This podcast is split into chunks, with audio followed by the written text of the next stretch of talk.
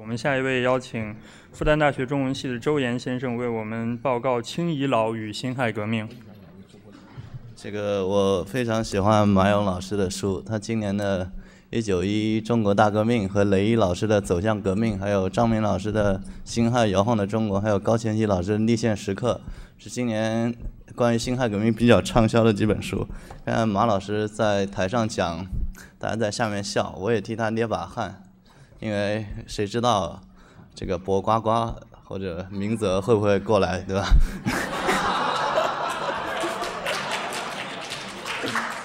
呃，然后，然后来趟美国也不容易。呃，实际上在座的各位大部分年纪应该都比我大，我是九零年出生，然后。我感觉来美国不容易的原因是什么呢？过关的时候，那个帮我卡签的那个指着我那个九零年那个九零两个字说 “really”，然后说“嗯，really”，然后他就放我，然后他就笑一笑放我走，看来是说我长相太老。对，我今天讲的题目是关于清遗老与辛亥革命的关系问题。主要是讲通过王国维、罗振玉、沈曾植、郑孝胥这四个人在辛亥革命前后的一些反应，来来描述他们那作作为一个清遗老这个阶层对于辛亥革命本身的一个看法。但是呢，这个题目呢，我看到在武昌辛亥革命国际研讨会上，包括我我当时受到邀请的台湾那个辛亥。辛亥革命百年回顾的那个研讨会上，都有先生做关于这个清遗老与辛亥革命的话题，但是我就不就这个话题具体展开，只是简略的讲一下。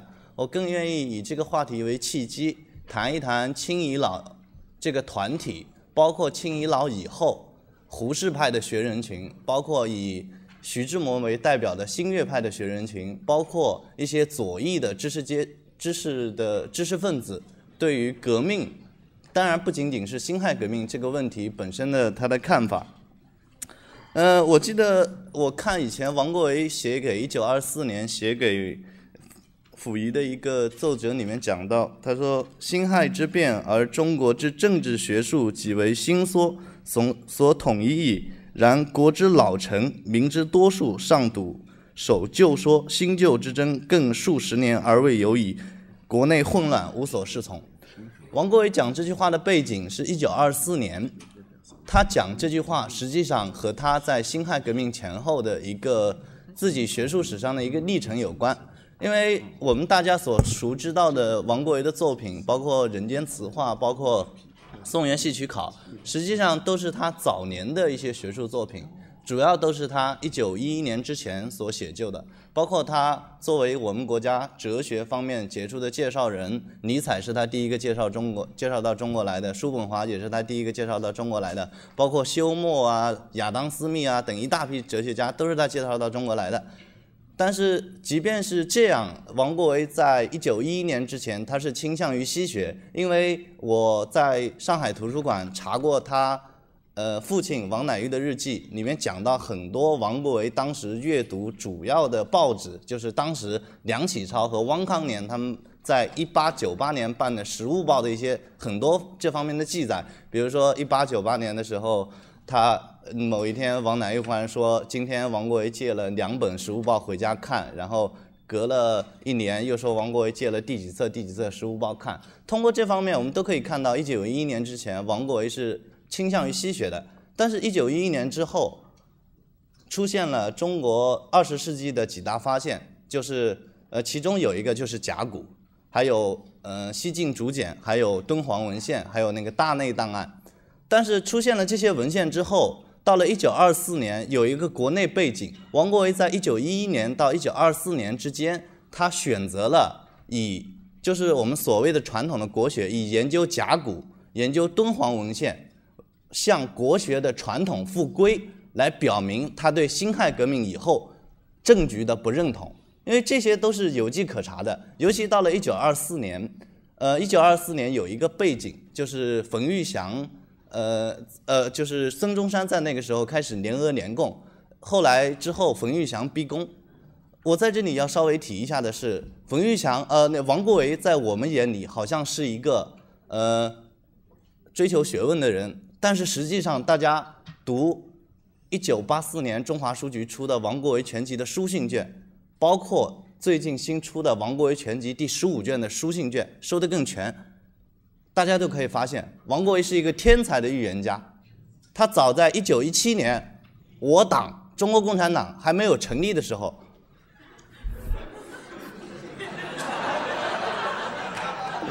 他就在一九一七年十月革命以后写信给他的友人，大胆的断言，他对二十世纪中国有一个非常天才性的预见。他说：“观中国境况，恐以共和始，而以共产终。”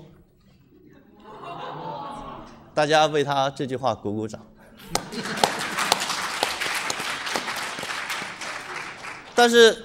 他到一九二五年冯玉祥逼宫的时候，他说他在他的书信里面当中说冯玉祥勾结苏联人。他当时又有一句话，他说赤化之祸，旦夕不测。他到一九二七年，他自杀了。大家知道吗？他自杀直接的原因是什么？直接的原因是湖南的士绅叶德辉在呃湖南被杀掉了。叶德辉是个什么人呢？叶德辉是个藏书家。他呢，平时呢喜欢刻刻书，再加上这个人呢比较用我们今天江浙一带的话说，就是比较刺头，就是农民的话他不听啊。加上那个时候湖南农民运动轰轰烈烈，后来就被当时共产党的一个干部给干掉了。这个人叫柳直荀。那天我在飞机上和杨奎松老师还谈到这个谈到这个事情。柳直荀是谁？大家知道吗？你们听过毛主席写《蝶恋花》答李叔一，中间有一句说：“我是骄阳，军师柳。”柳之行就是毛主席这句诗词里面的那个柳。柳之行和在北伐期间，他杀了叶德辉，这件事情对王国维的震动非常之大。最近我在写一本关于王国维的传记，王国维的后人王亮他给了我一批资料，包括。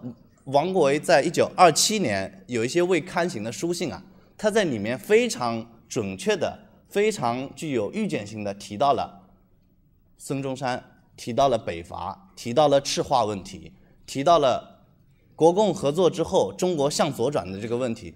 所以，王国维在一九一一年之后到他去世之前，他一直是一个反革命的态度，在清遗老。以王国维为代表的这样一批反革命的态度，恰恰是以辛亥革命为起点。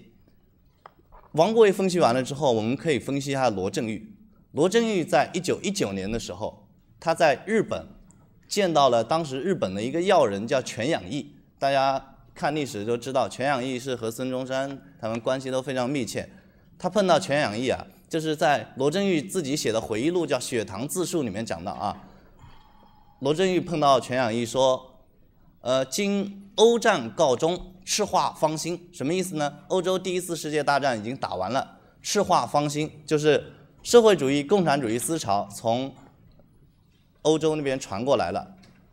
此祸或将，此祸或将延及东方，就是这个赤潮的祸将要影响亚洲。愿贵邦秉政，尽早留意。”他说啊，你们日本人一定要注意啊，要担心共产党，担心这个赤化问题。结果罗振玉恰恰是杞人忧天，两年之后，中国共产党成立了。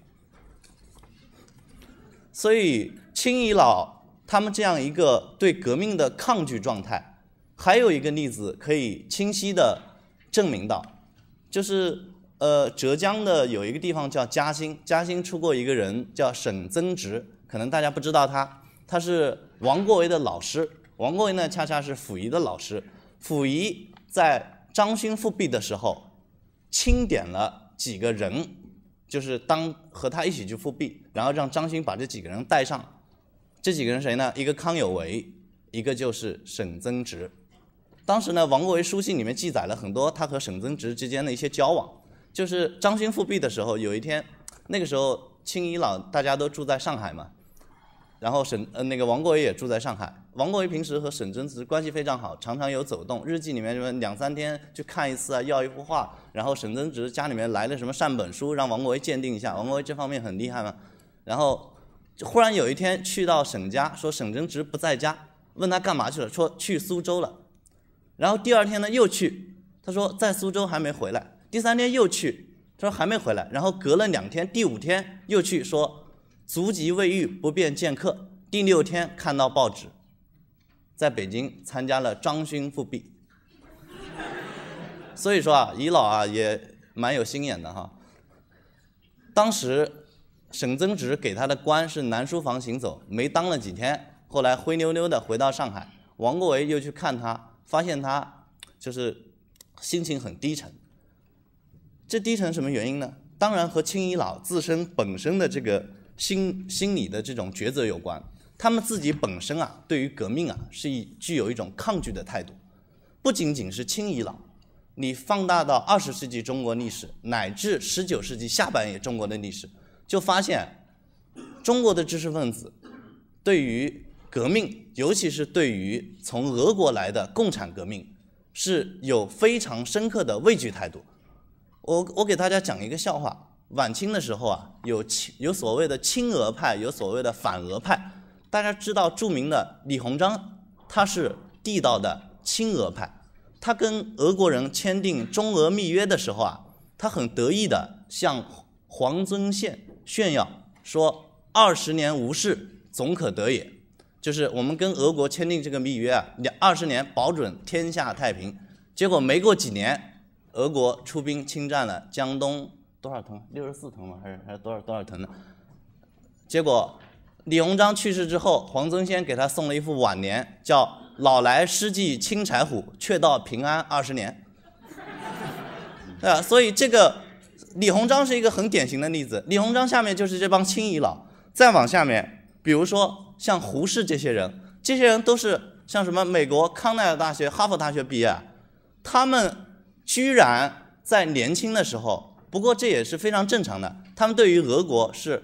又喜欢，但是又憎恶，为什么呢？你们大家去看胡适的日记，胡适的日记里面谈到很多他看这个俄国的戏剧啊，比如说他干果戈里的戏啊，他觉得呃俄国人民好像呃奋勇抗争怎么样怎么样，但是他有一些具体的呃，比如说欧战爆发了，他对观察这个国际形势嘛，他就认为俄国是非常坏的一个国家，但是到他的这个。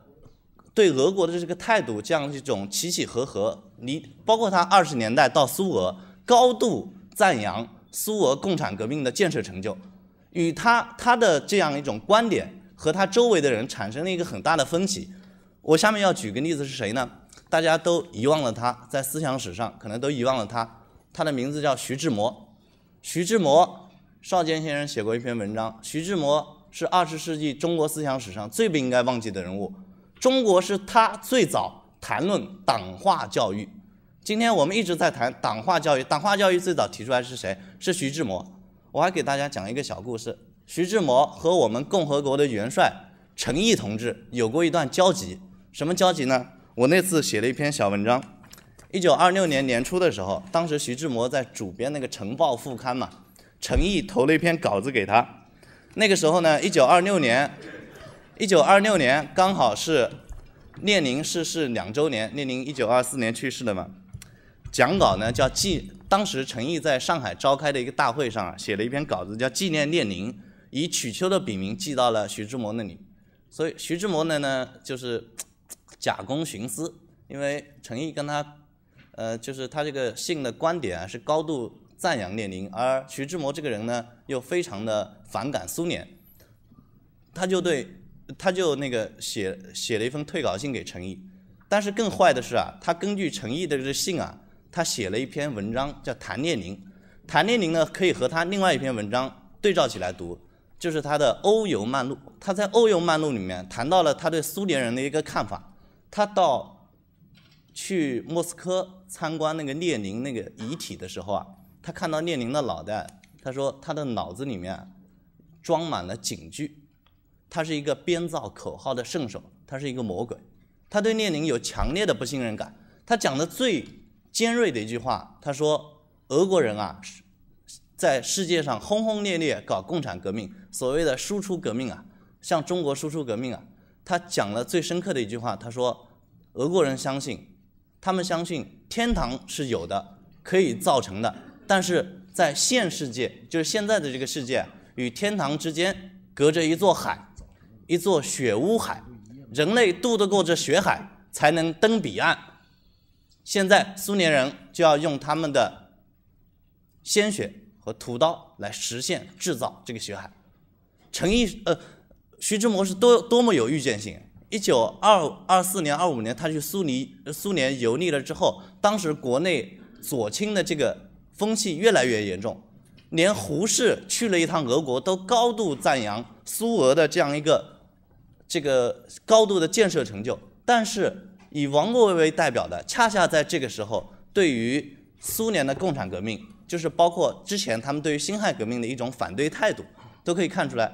恰恰在这个时候，还有一个人出现，也可以给大家说一下，这个人就是呢章太炎。章太炎呢，他是革命的老前辈。按照我们今天的行话讲，蒋介石在他面前是一个小字辈。蒋介石以前因为安徽大学出学潮事情，把当时的安徽大学校长。刘文典召集过去说：“你学潮没处理好，怎么对得起总理在天之灵？”然后刘文典就告诉他说：“你不提总理倒还好，我跟总理闹革命的时候还不知道你是谁。”所以呢，就是像章太炎、像刘文典这样的人，他们这些传统主义者对于苏联居然也有看法。我以以前翻过章太炎的一些全集，包括呃三十年代一些苏报，他在。一九二七年之后，尤其是冯玉祥和呃苏联人越走越近的时候，他在上海依靠孙传芳成立了讨赤大联盟，就是不停的宣传。呃，今天讲的直白一点，就是反共思想。他的这个思想间接的影响了他的弟子，就是著名的鲁迅。鲁迅在一九一九年前后，你们大家去看《新青年》的文章，高度赞扬。苏联人的建设成就，说苏联人是李大钊说是说苏联人是新世纪的，是新纪元。鲁迅说苏联人是新世纪的曙光，但是呢，鲁迅到晚年越来越不相信苏联了。尤其那天我在飞机上也跟杨老师也谈到，杨老师纠正了我一个错误，就是啊，鲁迅一九三三年还是三二九年的时候啊，他这个日本人有一个人叫曾田社。跟随鲁迅学习过中国鲁迅的一本小说，呃，鲁迅的一本学术著作叫《中国小说史略》，在鲁迅家住了大概两个月、三个月，鲁迅天天下午就去鲁迅家，鲁迅就教他，然后晚上留着吃饭，关系非常好。他回国写了一本《鲁迅印象记》，它里面啊谈到了鲁迅对共产革命、对中央苏区啊，就是当时的中国共产党在苏区 A、B 团事件和富田事变，居然有直接的反应。研究党史的人都知道，像高华老师，他是在《红太阳怎么升起》的那本书里面就就就讲到，苏 A B 团事件、富田事变，就是开创了毛残杀同志的，在党内残杀同志的一个先河。鲁迅知道了这个事情，他怎么知道的呢？那个有一个日本学者写了专门就这个事情写了一篇文章，我的材料也是根据他那篇文章看到的。他居然亲自跑到鲁迅博物馆查看鲁迅当年。就是遗物啊，里面有没有申报？结果还真找到有申报。他再看看鲁迅日记，当时鲁迅确实这段时间是读了申报的。在申报的当年的十月份还是十一月份，很明显的有一条叫湘鄂赣边区赤匪残杀农民事件。就这件事情引起，而且而且鲁迅遗留下来那张报纸还有一个圈呢。你们说日本人做学问很厉害吧？他们结结果，日本人就以这个问题写了一篇文章。他说，鲁迅当时他跟另外一个事件勾连起来，就是次年，大概一九三零年，好像是好像是这样。三零年，陈赓到上海去见鲁，就去到到上海去养病。鲁迅得知陈赓来上海之后，第一时间让他和中国共产党的中间的关系人，就是冯雪峰，找到陈毅，立马把陈毅叫到鲁迅家里面了。为什么要把他叫到家里面？陈，呃，陈庚是中央苏区，从中央苏区出来的，他肯定知道当时四五 A B 团事件和富田事变的一些一些内幕，包括鲁迅晚年，他那个那个苏联三三年还是三四年大肃反之后，胡玉芝呃鲁迅晚年病重嘛，因为抽烟肺不好，当时党中央包括苏联人请他到苏联去疗养，鲁迅不敢去，鲁迅居然对来接他的劝他去的胡玉芝说，他说你们苏联人把高尔基怎么样了？我去。是不是也像高尔基那样？是不是自己人出了问题？他那个时候还把中国共产党当自己人，是不是自己人出了问题？你可以看到，鲁迅晚年对革命有怀疑，逐渐对他在五四时期《新青年》上所持的对于俄国人、对于共产革命、对于革命的一个凝聚的态度，慢慢的，他晚年开始怀疑革命。从清遗老到鲁迅，包括之后的，像一九四零年代的一些知识分子，尤其是以前我读过一本回忆录，乌宁坤的回忆录《一滴泪》，我不知道大家听没听过。他一九四九年留在中国大陆，一九五零年啊，他在回忆录里面记载了一件小事，他听到广播里面让大家强迫大家去做那个攻坚操啊，就是我们所谓的广播体操。民国时候没有广播体操的，一九四九年以后。那时候健身操是随意你怎么动的，统整齐划一的很少很少。但是，一九四九年以后，国家统治就是要你强迫你，就是工厂呃就是单位里面的人去做攻坚操。当时写回忆录的那个人乌宁坤，他居然听到陈梦家，就是另外一个翻译家叫陈梦家，陈梦家是闻一多的学生。陈梦家说，一听到大。广播里面强迫他们去做广播体操，他说这是一九八四来了。各位，一九八四是一九四九年出版的，大家注意到，一九五零年陈梦家他英语很好嘛，那个时候西方的书过来，这些都有很多的研究资料，西方的书到中国很快很快的，他在一九五零年代都能讲出这么有预见性的话，中国知识分子。从王国维、从林则徐、从李鸿章他们开始，到最后的以陈梦家在一九五零年的这个言论为标志，知识分子对于革命到底是个什么态度？我想大家听完我说过之后，应该一目了然。谢谢各位。